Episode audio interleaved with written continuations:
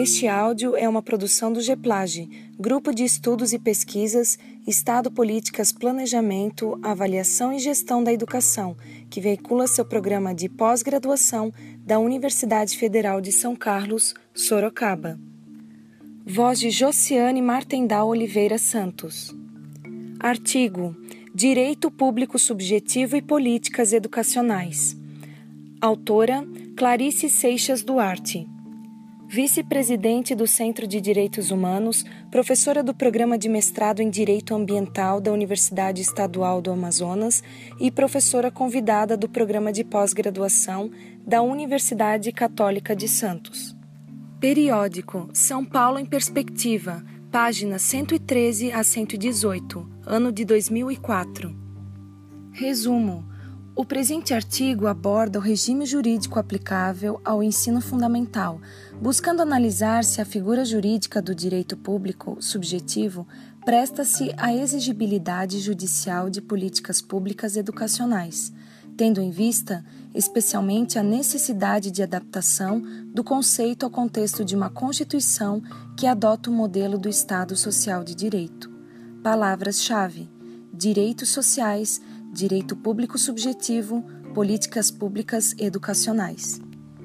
O presente artigo tem como objetivo examinar se a figura jurídica do direito público subjetivo, prevista no artigo 208, parágrafo 1 da Constituição Federal Brasileira de 1988, para disciplinar o acesso ao ensino obrigatório e gratuito, presta-se à exigibilidade judicial de políticas públicas educacionais. Para tanto, serão analisadas as condições de adaptabilidade do Instituto, desenvolvido na Alemanha no final do século XIX, ao contexto de uma Constituição do Estado Social de Direito, notadamente no que se refere à ampliação de sua titularidade e de seu objeto, sempre à luz dos princípios que informam nosso ordenamento jurídico. Entretanto, em que consiste afinal o direito público subjetivo? O jurista alemão George Jelinek, cuja obra, publicada em 1892, é um marco para a temática, definiu esta figura jurídica como sendo, abre aspas, o poder da vontade humana que, protegido e reconhecido pelo ordenamento jurídico, tem por objeto um bem ou interesse, fecha aspas. Abre parênteses, Jelinek, 1910, página 10, fecha parênteses. Trata-se de uma capacidade reconhecida ao indivíduo em decorrência de sua posição especial como membro da comunidade que se materializa no poder de colocar em movimento normas jurídicas no interesse individual. Em outras palavras, o direito público subjetivo confere ao indivíduo a possibilidade de transformar a norma geral e abstrata contida num determinado ordenamento jurídico em algo que possua como próprio a maneira de fazê-lo é acionando as normas jurídicas, abre parênteses, direito objetivo, fecha parênteses, e transformando-as em seu direito, abre parênteses, direito subjetivo, fecha parênteses. Nota de número 1. Abre aspas. A dicotomia entre direito objetivo e subjetivo pretende realçar que o direito é um fenômeno objetivo que não pertence a ninguém socialmente, que é um dado cultural, composto de normas, instituições, mas que de outro lado é também um fenômeno subjetivo, no sentido de que faz dos sujeitos titulares de poderes, obrigações, faculdades, estabelecendo entre eles relações. Assim, quando falamos no direito das sucessões, significamos algo objetivo.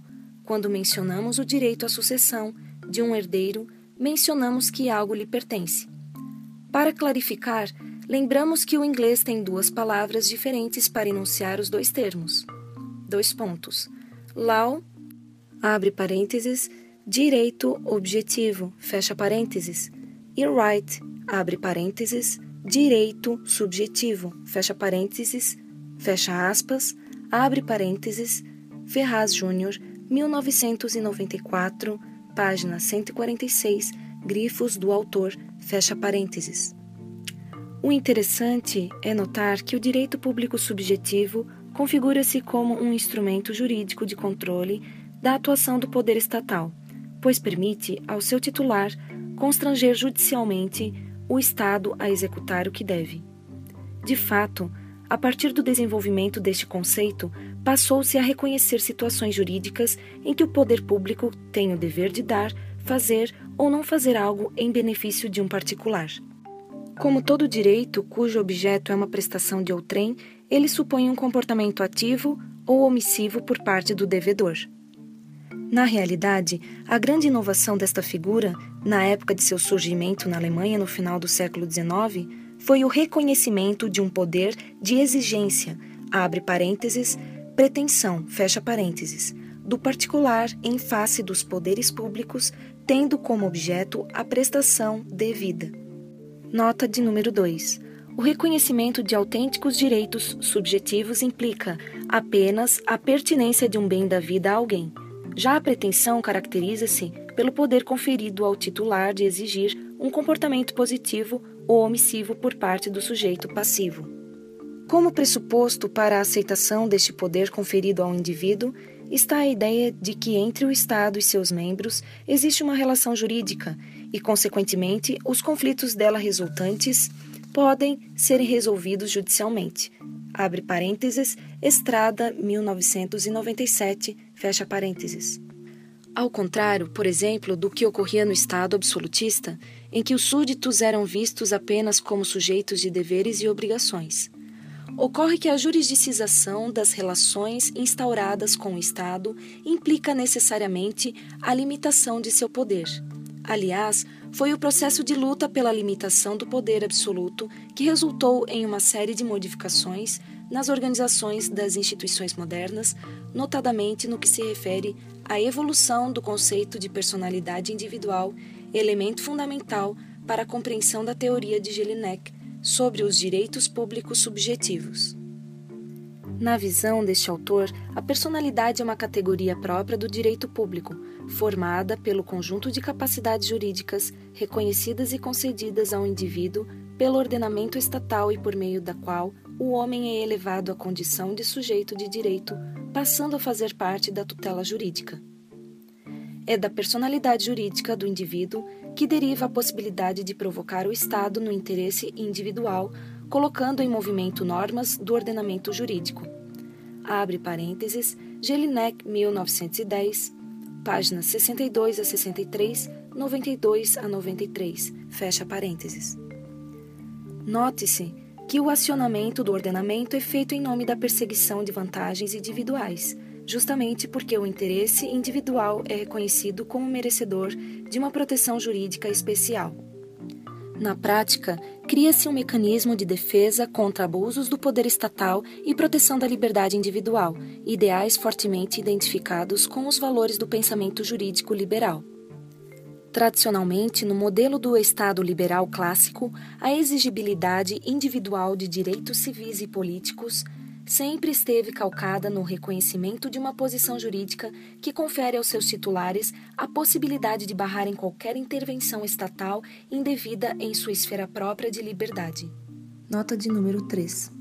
Os direitos civis estão em grande parte previstos no artigo 5 da Constituição Federal, dois pontos, liberdade de manifestação do pensamento, abre parênteses, inciso 4, fecha parênteses, liberdade de consciência e de crença, abre parênteses, inciso 6, fecha parênteses, direito à intimidade, abre parênteses, inciso décimo, fecha parênteses, direito de ir e vir, abre parênteses, inciso 15º, fecha parênteses, liberdade de associação, abre parênteses, inciso 17 fecha parênteses, dentre outros. Já os direitos políticos, dentre os quais se destaca o direito de votar e ser votado, estão disciplinados no artigo 14 e seguintes do mesmo diploma legal. De acordo com esta concepção, o que se pretende é uma omissão, abre parênteses, conduta negativa, fecha parênteses, dos poderes públicos, dois pontos, não agir de forma arbitrária, ou seja, desrespeitando os parâmetros legais previamente estabelecidos. Entretanto, a busca por um patamar mínimo de igualdade, não apenas jurídica, mas também material e efetiva, grande bandeira dos direitos sociais. Nota de número 4. Os direitos sociais estão em grande parte previstos no artigo 6 da Constituição Federal educação, saúde, trabalho, moradia, lazer, segurança, previdência social, proteção à maternidade e à infância e assistência aos desamparados. Exige uma posição ativa do Estado no que se refere à proteção de direitos, pois o que se pretende é criar, por parte dos poderes públicos, condições concretas de vida digna. Assim, no contexto das constituições do Estado Social, que incorporaram em seu catálogo um extenso rol de direitos sociais, o grande desafio é conter os abusos causados pela inércia estatal no cumprimento do dever de realizar prestações positivas. Estas prestações nada mais são do que as políticas públicas objeto dos direitos sociais reconhecidos constitucionalmente. Em outras palavras, o controle da atuação do Estado não mais está adstrito à exigibilidade de uma conduta negativa e ao respeito aos parâmetros legalmente estabelecidos. Abre parênteses. Não invadir a esfera de liberdade do indivíduo, se não expressamente autorizado em lei. Fecha parênteses. Mas deve estar voltado ao cumprimento dos objetivos e programas de ação governamentais constitucionalmente delineados. Abre parênteses como os direitos sociais à educação, à saúde, ao trabalho, dentre outros previstos no artigo 6 da Constituição Federal de 1988. Fecha parênteses. O importante é notar que, nestes casos, o que se busca não é mais uma abstenção, mas a realização de direitos por meio da implementação de sistemas públicos adequados de saúde, educação, assistência social e etc a implementação dos programas constitucionalmente delineados ou dos sistemas públicos necessários à efetivação dos direitos sociais se faz por meio de um conjunto de atos que podem adquirir as mais diferentes formas de expressão jurídica. De fato, para dar concretude a uma política pública, são tomadas medidas que, embora unidas por objetivos comuns, têm natureza jurídica distintas, tais como leis ordinárias ou complementares, medidas provisórias, emendas constitucionais, decretos, planos, atos administrativos, regulamentos, etc. Abre parênteses, BUT 2002, fecha parênteses. Os instrumentos jurídicos citados constituem apenas parte de um processo complexo, que envolve diferentes etapas até a concretização de uma política pública, da formação e planejamento à execução e avaliação. Abre parênteses, BUT 2002, fecha parênteses. O processo inicia-se pela escolha das prioridades e dos meios adequados para atingir os fins estabelecidos, além da determinação dos caminhos a serem adotados. Um outro elemento essencial da política pública diz respeito à previsão de financiamento, pois a destinação de recursos é indispensável à contratação de pessoal, oferta de serviços, etc. Por fim, deve haver uma fase de avaliação dos resultados da política adotada, o que inclui controle e a fiscalização de uma implementação pela sociedade civil, pelos tribunais de contas, conselhos gestores de políticas públicas e até mesmo pelo judiciário. Do ponto de vista jurídico, dada a complexidade deste conjunto de medidas, o grande desafio tem sido o de estabelecer mecanismos para garantir a exigibilidade e o controle judicial do seu cumprimento, em caso de ausência ou insuficiência das políticas adotadas. Será que a figura clássica do direito público subjetivo seria o meio adequado para tanto? Ora, reconhecer ao indivíduo, abre parênteses, Deixemos por hora o problema dos grupos vulneráveis, alvos prioritários dos direitos sociais, fecha parênteses, a possibilidade de interferir nas decisões sobre alocação de recursos, realização de programas sociais, definição de prioridades de ação governamental, sobretudo pela via judicial, é uma hipótese vista com grande resistência por boa parte da doutrina e da jurisprudência. Entende-se que o judiciário acabaria tendo que julgar questões cuja apreciação são da esfera do juízo de oportunidade e conveniência da administração pública. Na prática, o risco da chamada, abre aspas, politização, fecha aspas, do judiciário acaba funcionando como uma grande barreira à efetivação dos direitos sociais. Entretanto, e quando a Constituição reconhece expressamente um direito social como um direito público subjetivo, como o fez com o ensino obrigatório e gratuito, Abre parênteses, artigo 208, parágrafo 1 da Constituição Federal Brasileira de 1988. Fecha parênteses. Quais as consequências práticas daí advindas? Ela reconhece o direito a uma pretensão individual, abre parênteses, uma vaga na escola, fecha parênteses, ou a realização de políticas públicas? Esta figura presta-se a esses objetivos indistintamente? O reconhecimento expresso do direito ao ensino obrigatório e gratuito como direito público subjetivo autoriza a possibilidade de, constatada a ocorrência de uma lesão, o mesmo ser exigido contra o poder público de imediato e individualmente. Quanto a este aspecto, parece não haver muita polêmica. Ocorre que, como estamos diante de um direito social, o seu objeto não é simplesmente uma prestação individualizada, mas sim a realização de políticas públicas sendo que sua titularidade se estende aos grupos vulneráveis. É isso que será demonstrado em seguida.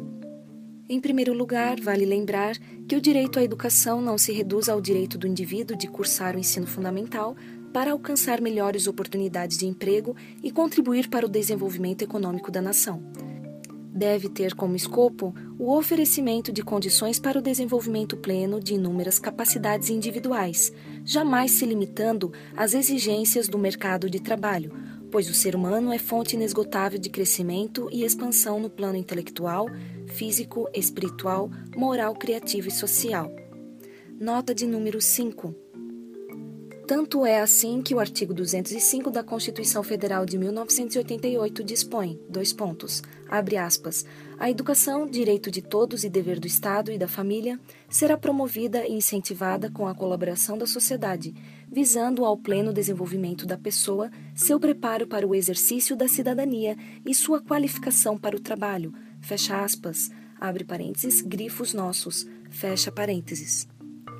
O sistema educacional deve proporcionar oportunidades de desenvolvimento nestas diferentes dimensões, preocupando-se em fomentar valores como o respeito aos direitos humanos e a tolerância, além da participação social na vida pública, sempre em condições de liberdade e dignidade.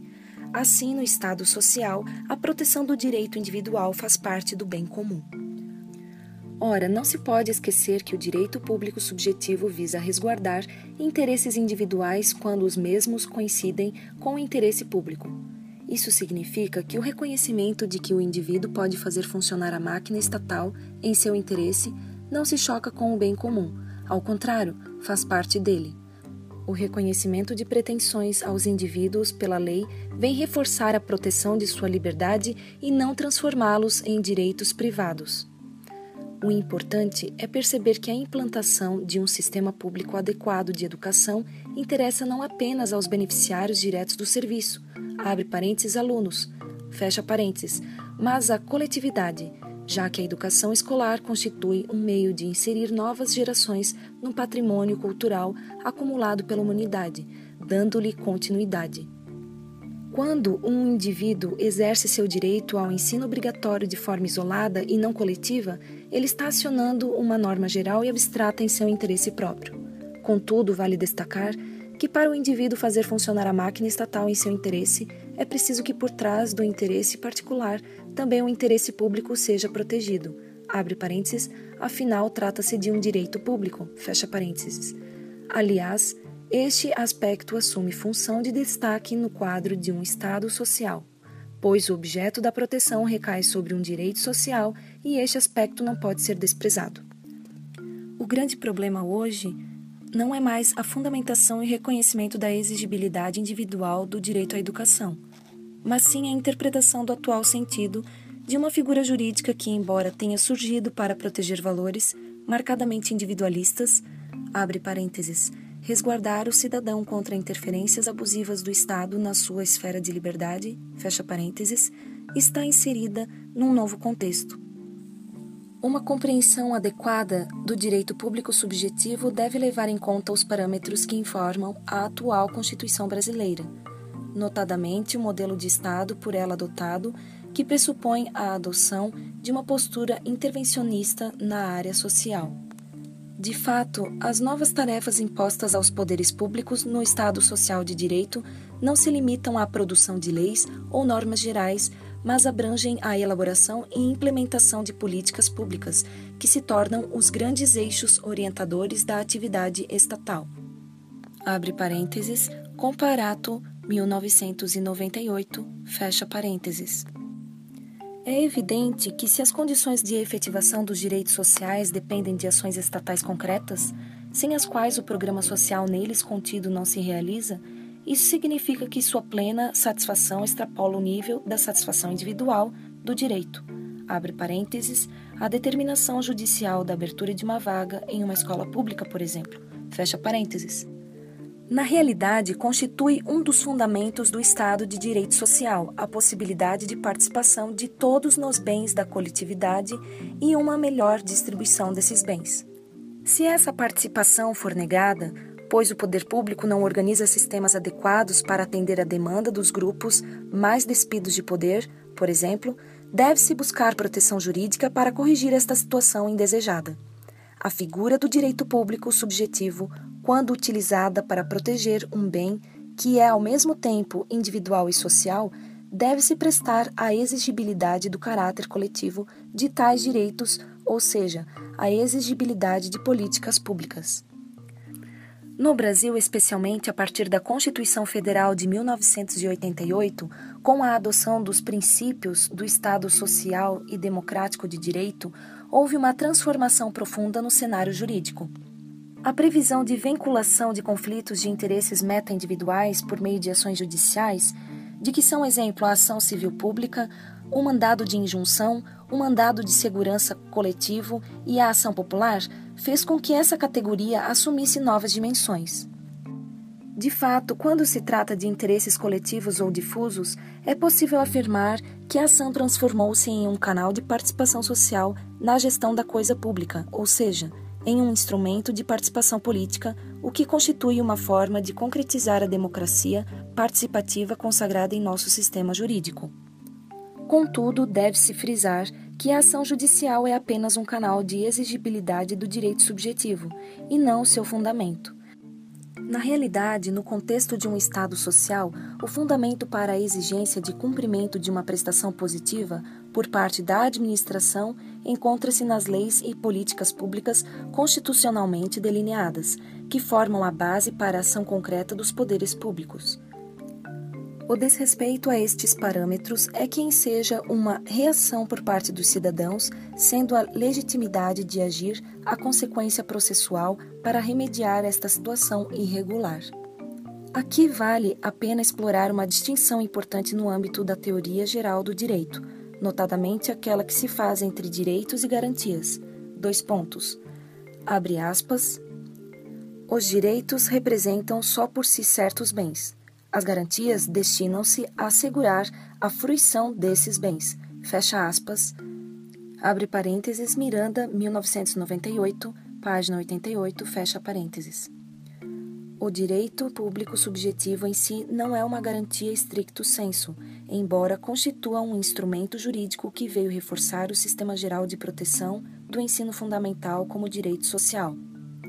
Na acepção larga do conceito de garantia, pode-se incluir, no caso da educação, a consideração de certos princípios como o da obrigatoriedade do ensino, abre parênteses, entendida como a imposição de um dever ao Estado, fecha parênteses, e o da sua gratuidade em estabelecimentos oficiais, além da vinculação constitucional de receitas.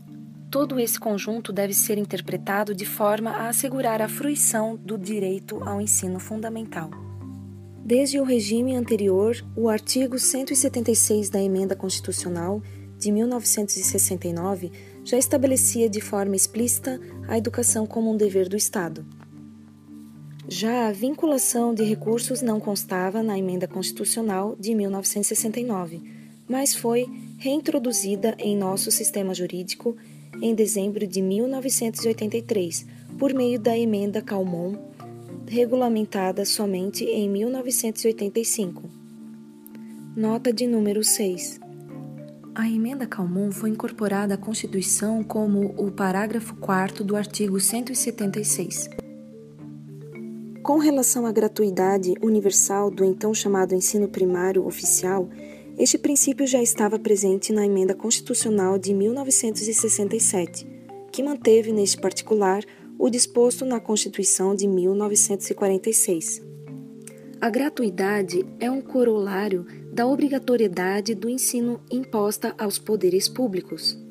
O que se está pretendendo demonstrar é que alguns dos dispositivos previstos em nossa Constituição atual, como por exemplo o artigo 205, caput da Constituição Federal 88, abre aspas, a educação, direito de todos e dever do Estado, fecha aspas, e o artigo 208, primeiro, abre aspas, será efetivada mediante a garantia de ensino fundamental obrigatório e gratuito fecha aspas, são análogos aos previstos na Carta de 1969. Tais dispositivos, independentemente da previsão expressa da figura do direito público subjetivo, eram suficientes para derivar pretensões individuais em face do Estado no campo educacional. Daí decorre, então, que a Constituição contém um instrumento inútil? Não, pois, no contexto de um Estado social de direito, a figura do direito público subjetivo, quando aplicada a um direito social, deve ser interpretada de forma ampliada em relação ao momento de seu surgimento sob a égide do Estado liberal, a fim de assegurar a exigibilidade coletiva e não apenas individual do bem jurídico protegido. O seu objeto também deve ser alargado para incluir as políticas públicas esta perspectiva, por si só, já diferencia a proteção atual do direito ao ensino fundamental em relação àquela do regime anterior, em que os parâmetros do modelo de Estado social não estavam previstos. Na realidade, o fato de a Constituição atual ter enunciado de forma expressa o direito público subjetivo como regime específico do direito ao ensino fundamental conferiu aos indivíduos, irrecusavelmente, uma pretensão de uma ação para exigirem seus direitos, o que, no caso de outros direitos sociais, vem suscitando maiores objeções, pois o seu objeto primário é a realização de políticas públicas. A função de se prever de forma expressa na Constituição que um determinado direito é público subjetivo é afastar definitivamente interpretações minimalistas de que direitos sociais não podem ser acionáveis em juízo, nem gerar pretensões individuais. Trata-se de uma figura que vem reforçar o regime já existente, além de constituir uma baliza para a melhor compreensão dos direitos sociais sob o prisma de seu potencial de efetividade. Na leitura de Luiz Roberto Barroso, abre parênteses 1993, páginas 106 a 107, fecha parênteses, abre aspas, é bem de ver, no entanto, que o Constituinte preferiu não sujeitar-se a riscos de interpretação em matéria a qual dedicou especial atenção. Dois pontos. O ensino fundamental Desse modo, interpretando a si mesmo, fez incluir no parágrafo 1 do artigo 208 a declaração de que o acesso ao ensino obrigatório e gratuito é direito público subjetivo. O dispositivo, todavia, não deve induzir ao equívoco de uma leitura restritiva. Dois pontos. Todas as outras situações jurídicas constitucionais que sejam redutíveis ao esquema direito individual de ver do Estado configuram, da mesma sorte, direitos públicos subjetivos. Fecha aspas. É interessante notar que, de acordo com a interpretação supracitada, a explicitação do direito público subjetivo não veio conferir um novo regime, em termos qualitativos, ao ensino fundamental em relação aos demais direitos sociais, embora tenha o um efeito notável de conferir, de imediato, a todos uma pretensão individual, dispensando-lhes de terem que provar como condição de uma ação desta natureza a não implementação ou insuficiência de uma política pública. No caso de um direito público subjetivo, a pretensão individual é concorrente e não substitutiva em relação à pretensão pública. A previsão expressa de um direito público subjetivo confere apenas uma diferença de grau à pretensão. Assim mesmo, para aqueles casos em que o direito público subjetivo não está previsto de forma expressa, o indivíduo tem o direito de exigir uma prestação individual. Apenas a pretensão primária é pública, abre parênteses, podendo ser exercida pelo Ministério Público, por exemplo, fecha parênteses, e está voltada prioritariamente à exigibilidade de políticas públicas.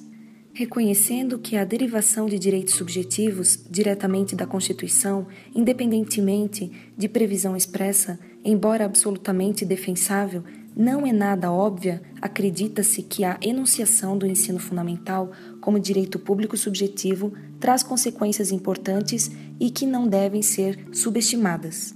Nota de número 7. Uma outra vantagem da previsão expressa do direito público subjetivo ao ensino fundamental decorre mais da natureza deste último do que propriamente da forma de sua proteção. Melhor dizendo, dois pontos. A enunciação de um direito público subjetivo tem muito mais condições de realizar seu potencial se o objeto desse direito e da pretensão estiver bem precisado, o que ocorre no campo da educação. Na realidade, no caso do direito ao ensino fundamental, não há nenhum obstáculo de ordem teórica para que o indivíduo exerça uma pretensão concorrente em relação à pretensão pública, abre parênteses, ação civil pública, por exemplo, fecha parênteses, pois o objeto da pretensão, o bem jurídico protegido, está muito bem delineado em nosso sistema jurídico, que, aliás, conta com uma série de outros mecanismos que apontam na mesma direção. Dois pontos a prioridade absoluta ao ensino fundamental. Na cultura jurídica brasileira, fortemente moldada por valores inerentes ao Estado liberal de direito, a utilização de uma categoria consagrada como a do direito público subjetivo para a proteção de um direito social contribui para a superação de certos preconceitos, notadamente aquele relativo ao reconhecimento da exigibilidade coativa e imediata perante o judiciário desta categoria de direitos. Note-se que quando o assunto é a efetivação dos direitos sociais pela via do judiciário, por meio da utilização de remédios constitucionais, abre parênteses, garantias processuais, fecha parênteses, nota de número 8. Abre aspas, a Constituição de 5 de outubro de 1988 foi de todas as constituições brasileiras aquela que mais procurou inovar tecnicamente em matéria de proteção aos direitos fundamentais não o fez, porém, sem um propósito definido, que tacitamente se infere do conteúdo de seus princípios e fundamentos. Dois pontos. A busca em termos definitivos de uma compatibilização do Estado social com o Estado de Direito mediante a introdução de novas garantias constitucionais, tanto do direito objetivo como do direito subjetivo. Fecha aspas.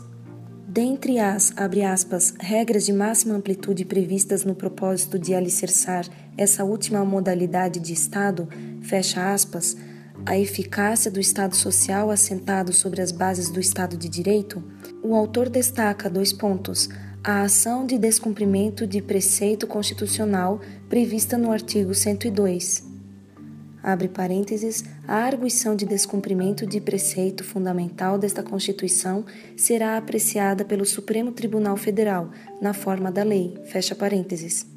A cláusula aberta do artigo 5 artigo 2 abre parênteses, os artigos e garantias expressos nesta Constituição não excluem outros decorrentes do regime e dos princípios por ela adotados ou dos tratados internacionais em que a República Federativa do Brasil seja parte. Fecha parênteses. O princípio da aplicabilidade imediata das normas definidoras de direitos e garantias fundamentais, abre parênteses, artigo 5 artigo 1 fecha parênteses, e a regra que determina a apreciação pelo judiciário de lesão ameaça a direito, abre parênteses, artigo 5 35, fecha parênteses, abre parênteses, Bonavides 2000, página 507, fecha parênteses. O que se discute na realidade são os limites do jurídico em oposição ao campo reservado à esfera política. Afirmar que a busca pela plena efetivação de direitos sociais implica a necessidade da não omissão do judiciário em face das demandas que envolvem a implementação de políticas públicas coloca-nos necessariamente em conflito com uma das tradições mais arraigadas na cultura jurídica brasileira. Isso porque, para além da questão que envolve a alegada, abre aspas, preservação da separação dos poderes, fecha aspas, há ainda o ideal de, abre aspas, neutralidade axiológica, fecha aspas, nas teorias e, abre aspas, isenção política, fecha aspas, nas práticas jurídicas.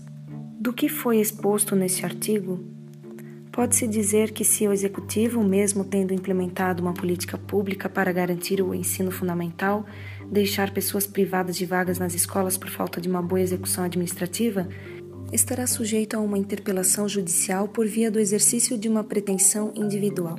Mais do que isso, dois pontos.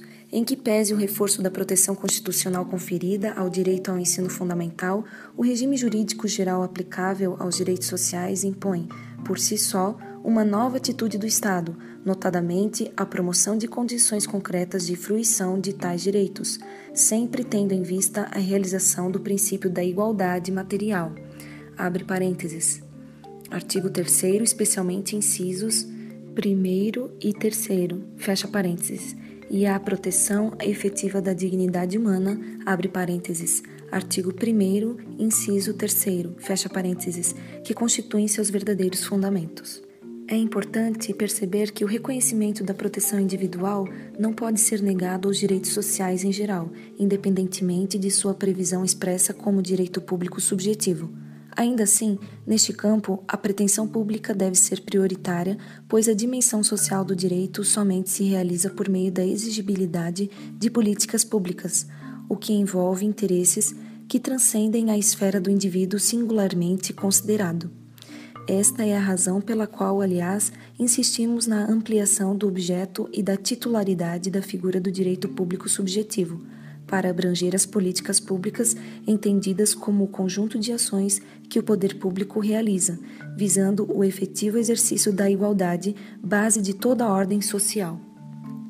Abre parênteses, Frischheisen, 2000, página 58, fecha parênteses. O presente trabalho reúne inúmeras referências ao longo do texto, em notas de rodapé, as quais, portanto, não serão aqui novamente narradas. Fim deste texto.